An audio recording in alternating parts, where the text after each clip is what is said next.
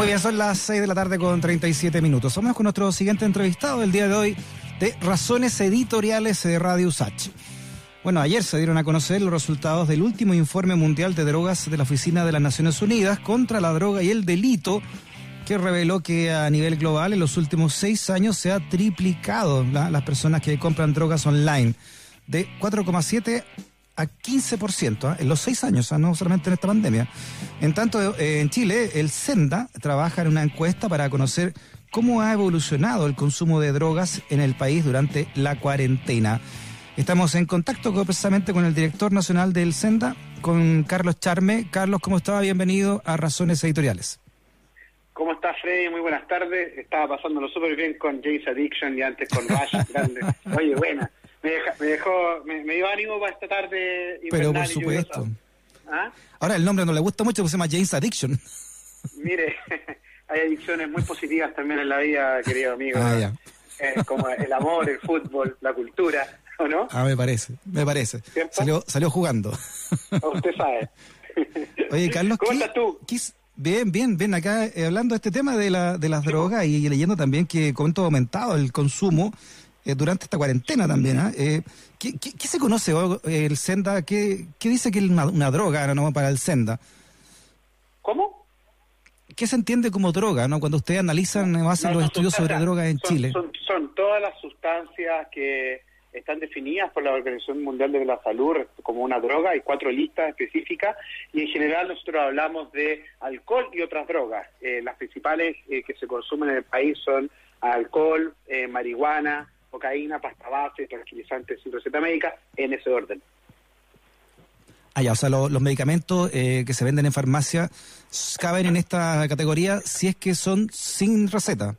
Claro, de hecho, mira, Frey, uno de los fenómenos que tenemos en Chile, por ejemplo, son los tranquilizantes sin receta médica que son eh, consumidos para volarse, en buen chileno, clonazepam, diazepam, y, y especialmente, mira, te doy un dato que, que, que es impactante, el 8,6% de los jóvenes, en la encuesta que hacemos en población escolar, el 8,6% autorreporta haber consumido tranquilizantes y receta médica, eh, que es 6 a 7 veces más, o no, 6 veces más que la población general. Te cuento otro dato importante para saber la dimensión de la droga en el país. De las cuatro principales drogas que se consumen en el país, que son alcohol, marihuana, cocaína y tranquilizantes y receta médica, solo en el alcohol los adultos consumen más que los menores. En las otras tres drogas consumen más los menores y por lejos, el doble. ¿Los menores de 18 años? Claro que sí, pues. Entre 13 y 18 años consumen Mira, te voy a dar un dato. El marihuana consume un 12% eh, de la población adulta en el último año, mientras que la población eh, entre 3 y 18 años es un 30%, o sea, más del doble. En la cocaína ocurre lo mismo, dos o tres veces más, y en el tranquilizante eh, América seis veces más. Esa es la dimensión para lo que estamos hablando. Entonces hay que despenalizar esas drogas para poder eh, para poder controlarlas, pues, eh, Carlos, como, lo, como, ocurre con el alcohol. Eh, es que yo creo que eso no es una buena salida. Y de hecho, ya que usted me, me informaba, el, el, tirar callo, ¿ah? eh, ya que ya que usted menciona el informe de, de la ONU, ahí trae información muy relevante para tomar eh, decisiones. Mira, eh, yo creo que el debate, o sea, yo estoy convencido de que el debate en una república democrática como la nuestra eh, siempre es bienvenido, siempre que sea con altura de mira y basado en la evidencia. Y mira lo que nos dice la evidencia de otros países que legítimamente han tomado la decisión de legalizar otras drogas. Por ejemplo, nos dicen que Canadá, ¿cierto? Canadá te suena a ti como un país que ha sido avanzado en esta materia, según lo que quieren legalizar. Y mira lo que le ha pasado en los últimos años de que legalizaron la marihuana. Subieron 3,5 puntos el consumo de marihuana en la población general. Mira otra cosa que pasa. Uno de los mitos que dicen siempre es que cuando, si uno legaliza la marihuana, se va a acabar el mercado negro, como si el, el crimen organizado eh, eh, actuara de acuerdo a la ley, por algo es crimen organizado y el narcotráfico, y si usted lo legaliza va a dejar de comerciar. Un 42% de los canadienses, según el Fórmula ONU, siguen comprando marihuana de manera ilegal. Y la otra, mito que hay también, dicen que si uno legaliza, se estabilizan los precios y no hay mercado negro. En, en, en, el Canadá, la, eh, marihuana, si usted lo compra en el mercado legal, eh, vale 10,6 eh, dólares y si lo compra en el mercado ilegal 5,93, o sea, casi la mitad o un 40% más barato. Ahora, usted dirá, Canadá es diferente a la realidad norteamericana. elijamos un país que haya legalizado y que tenga los niveles socioeconómicos parecidos a los chilenos. Uruguay. ¿Sabes lo que ha pasado en Uruguay? En Uruguay primero ha subido el consumo de los menores, porque es otro los mitos. si legalizamos, eh, acá en Chile consumen más los menores que los adultos.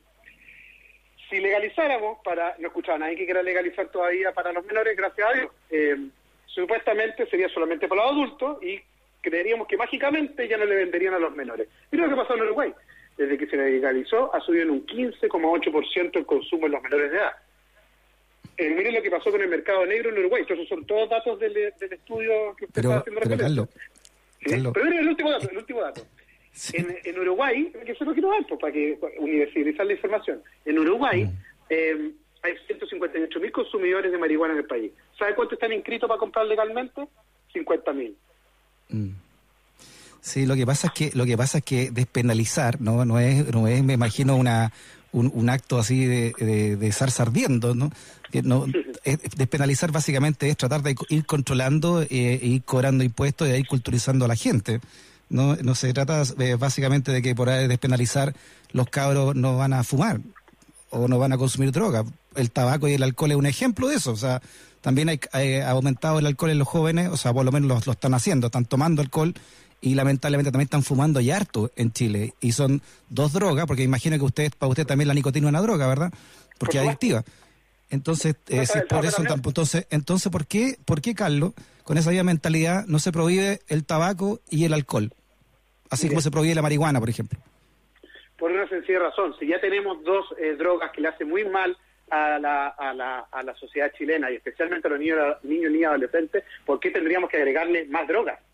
¿Cierto? Y además que el mito también está, que no está basado en la evidencia, en cuanto a que se recaudaría mucho más recursos con eh, la legalización de ciertas drogas. Le quiero decir que la experiencia en California no es así, la experiencia en Colorado no es así, la experiencia en Canadá tampoco es así. Y además, los costos que tienen cada una de estas drogas son mucho más allá, de lo que se recauda. De hecho, nosotros hicimos un estudio el año pasado con eh, la Universidad eh, de, Católica, con la Escuela de Salud, con la Facultad de Salud, de Medicina, perdón, de la Católica, y con eh, la Escuela de Voces de Adolfo Ibáñez, donde establecimos los costos del eh, sus costos sociales y económicos del alcohol, y eran muchísimo más allá de lo que se recauda. Entonces, acá hay que poner la pelota con el piso y tomar decisiones con la evidencia. Sí, claro, aquí pasa que con la evidencia se, se, se habla mucho también de cualquier cosa, o sea, lo, las estadísticas sirven para todo, pues Carlos, como, como todo. Entonces, claro, el alcohol tiene un lobby y el tabaco ni hablar, ¿no? El, tabaco acá en Chile financia centros de estudios completos, eh, fundaciones de desarrollo. ¿Usted cree que no? ¿Ah?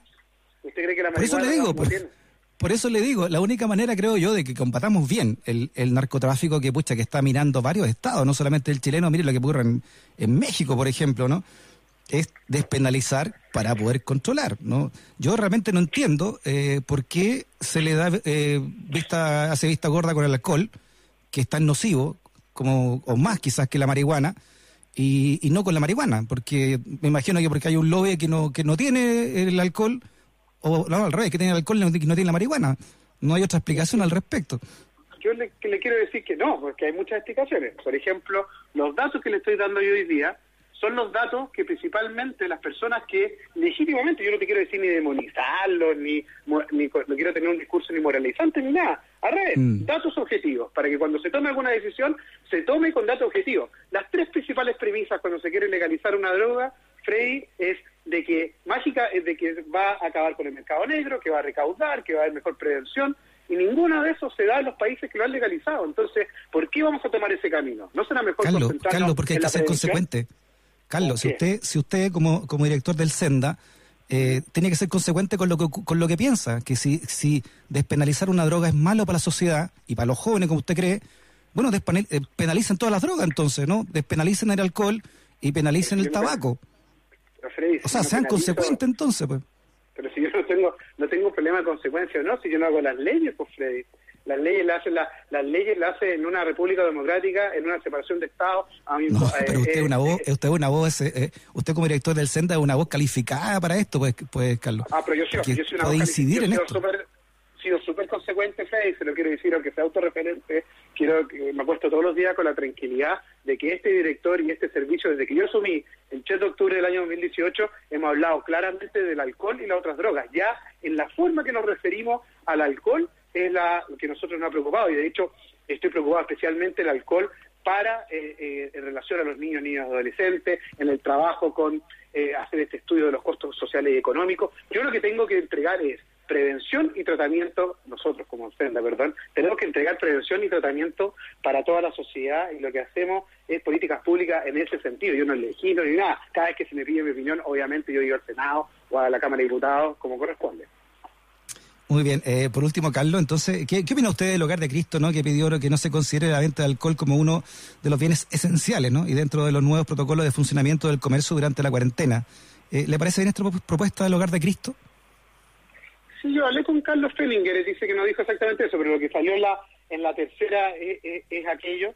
Yo, yo eh, primero tengo la conciencia de que el alcohol y las otras drogas, pero en específico el alcohol, hace un profundo daño a la, a la, integridad física y psíquica de las personas, cuanto menos tengamos acceso mejor. Ahora, eh, quienes son las autoridades competentes para señalarlo, tal como lo dijo el señor ministro de Salud hoy día, Enrique Pari, no somos ni el Ministerio de Salud ni el SEMDA, son las personas que están determinando cuáles son los bienes eh, esenciales los que tienen que eh, manifestarse, no en suscrito.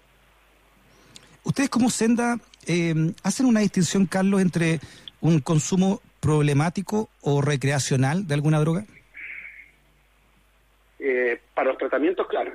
Nosotros tú sabes que tenemos dos funciones, prevenir y tratar. Hoy día actualmente la pandemia, bueno, siempre tenemos 508 centros de tratamiento que están funcionando y ahí, a eso, haciendo referencia a una, una afirmación que tú hacías, Frey, hace poco y con mucho respeto te lo digo, no hay drogas blandas y duras o drogas que sean... Eh, menos dañina. Por ejemplo, la marihuana, nosotros tenemos el 70% de los jóvenes que atendemos en nuestros 508 centros de tratamiento están siendo tratados por marihuana. O sea, no creo que ellos, esos jóvenes, crean que es una droga blanda. En cuanto a la...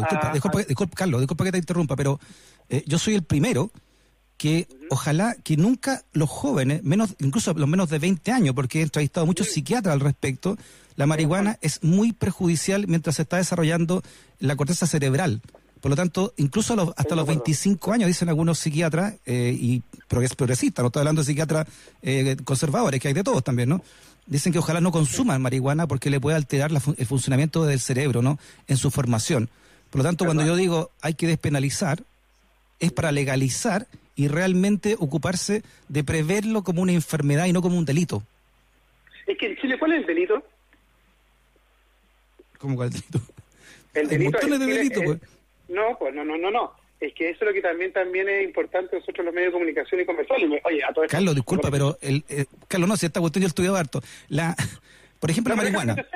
Déjame contestarte, La ley 20.000 es una ley eh, bastante avanzada en el mundo. La ley 20.000 acá en Chile no penaliza el consumo. Depende. Ojo. No, no, no. Depende porque queda, queda, criterio. Porque, no, pues, espérate, no, no, no, penaliza si tú lo consumes solo.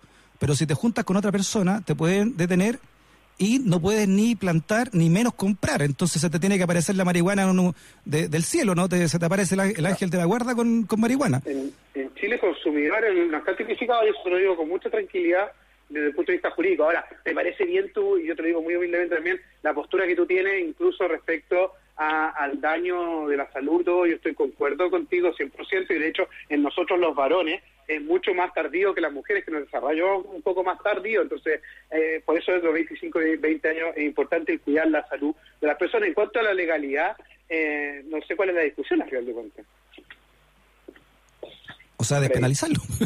que alguien pueda tener una mata en la casa o dos matas, o que se pueda vender a través del Estado cómo se puede el vino, ¿no? Y clasificarlo y cobrar impuesto por eso. Es que yo no le veo diferencia, eh, Carlos, disculpa que te interrumpa, pero no le veo diferencia en, eh, entre vender vino y vender marihuana, por ejemplo. No, nosotros sí, la, y la Organización de la Mundial de la Salud también, y la Junta Internacional de Fiscalización de Estupefacientes también, y muchas naciones del mundo, que son la gran mayoría que no ha legalizado ninguna de estas drogas. Y la gran mayoría, cuando me gusta decir que Chile está eh, no a la vanguardia de temas, sino que estamos a la cola de temas, acá la mayoría de los países no ha legalizado y en muchos de los países incluso está penalizado el consumo. En Chile no es así y me parece bien además. Eh, es una enfermedad y la enfermedad uno tiene que tratarla. Ahora, eh, la diferencia está clara, porque cuando tú quieres legalizar una de las razones para legalizar es que va a acabar el mercado negro. ¿Tú en verdad crees que va a, acabar el mercado negro si nosotros legalizamos la marihuana? O sea, si, a usted le gustan tanto los ejemplos, Carlos, vea el ejemplo de la ley seca de Estados Unidos, ¿no? Que, el mejor ejemplo de todo. Le digo una cosa, con la, con la, con la, con la ley seca ah, eh, ah, tuvo el primer año una baja y después tuvo un aumento en los otros cinco años. Así que le, le, le mando bibliografía de aquello donde la ley seca es el mejor ejemplo. Muy bien, Carlos. Ya, y además dejó buenas películas.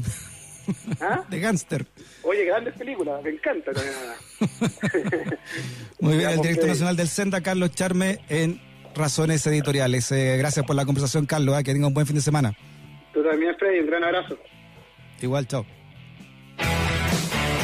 Nunca te discriminen por razones editoriales. Radio Usach 94.5, el dial de un mundo que cambia.